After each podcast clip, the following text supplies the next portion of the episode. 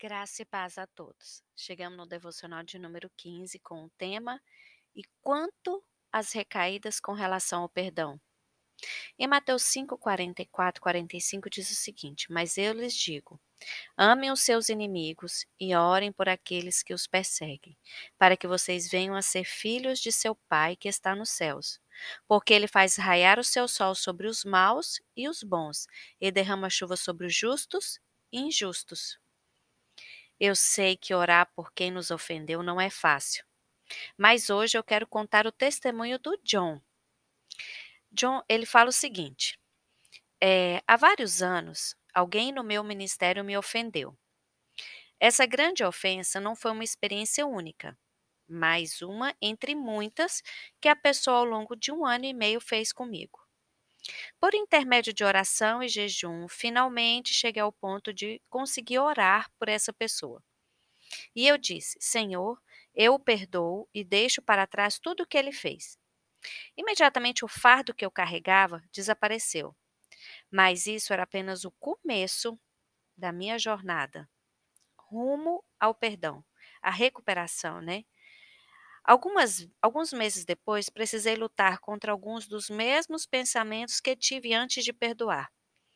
Finalmente, perguntei ao Senhor como impedir que esses pensamentos me atraíssem de volta à falta de perdão, para resmungar, murmurar, falar mal. Eu não queria viver o restante da minha vida ressentido com aquela ofensa.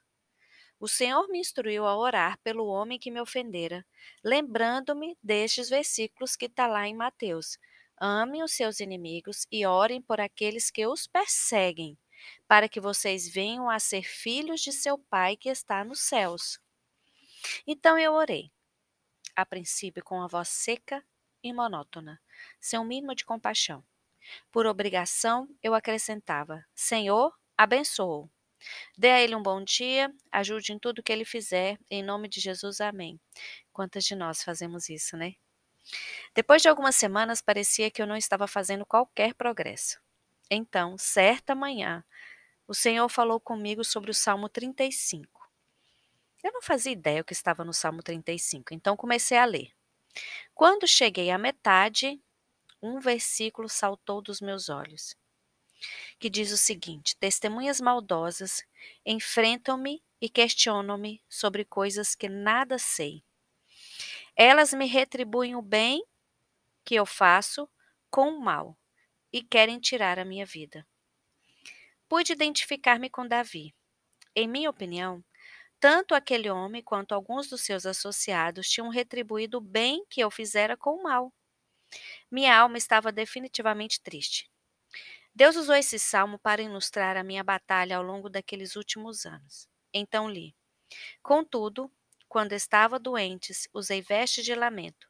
Humilhei-me com jejum e recolhi minha oração. Saí vagueando e prateando por um, como por um amigo ou por um irmão. Então me prostrei enlutado, como quem lamenta por sua mãe. Isso está lá no Salmo. Davi disse que aqueles homens estavam tentando destruí-lo. Eles os atacaram com o mal quando ele não fazia, não havia feito nada para merecer aquilo. Quantas vezes, né, não fazemos nada e as pessoas nos atacam? A reação de Davi não se baseou nos atos dos outros.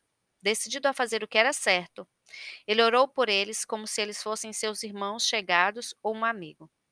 Deus estava me mostrando como orar por aquele homem. Ore por ele as mesmas coisas que você quer que eu faça por você. Gente, eu vou ter que repetir isso. Deus falou para John: Ore pelo seu inimigo, para que eu venha fazer por ele as mesmas coisas que você quer que eu faça por você. Então, minhas orações mudaram totalmente. Eu já não orava mais. Deus abençoe e dá ele um bom dia. Minhas orações se tornaram cheias de vida. Eu orava: Senhor, revela-te a ele de uma maneira maior. Abençoa-o com a tua presença. Permite que ele te encha mais intimamente, que ele seja agradável a ti e honre o teu nome. Eu orei o que eu queria que Deus fizesse em minha própria vida. Após um mês orando apaixonadamente por ele, clamei em alta voz: Eu o abençoo, eu o amo em nome de Jesus. Foi o clamor mais profundo da minha alma e do meu espírito. Ore por qualquer pessoa que tenha lhe ofendido. Faça um compromisso de orar pelas preocupações dessa pessoa consistentemente nas próximas semanas. Peça a Deus para fazer as mesmas coisas por você. Peça a Deus para fazer as mesmas coisas por essa pessoa que você quer que ele faça na sua vida. Gente, encerramos com chave de ouro esse bloco de cinco mensagens sobre o perdão. Tenho certeza que Deus ministrou na sua vida, que o Senhor falou no seu coração. Então, coloque em prática. Você não tem noção de como que é libertador perdoar alguém. Perdão é uma palavra tão pequena, mas que pode curar dores, curar traumas. Vamos orar? Senhor, admito que tenho um problema recorrente com essa pessoa. Fala o nome da pessoa. Eu queria deixar esses problemas ao pé da cruz. Mas na minha fragilidade humana, eu tomei novamente o problema e comecei a carregá-lo outra vez. Oro para que tu toques a vida dessa pessoa e aprofundes a caminhada da fé dela contigo. Escolho deixar para trás essa recaída de falta de perdão por meio do poder da tua graça. Obrigado por encher o meu coração de amor por ti e por essa pessoa. Entrego o meu coração a ti e te peço para transformá-lo. Ele está fora do meu controle e está nas tuas mãos. No poderoso nome de Jesus. Amém. Amanhã começamos mais um bloco de mensagens. Fiquem na paz.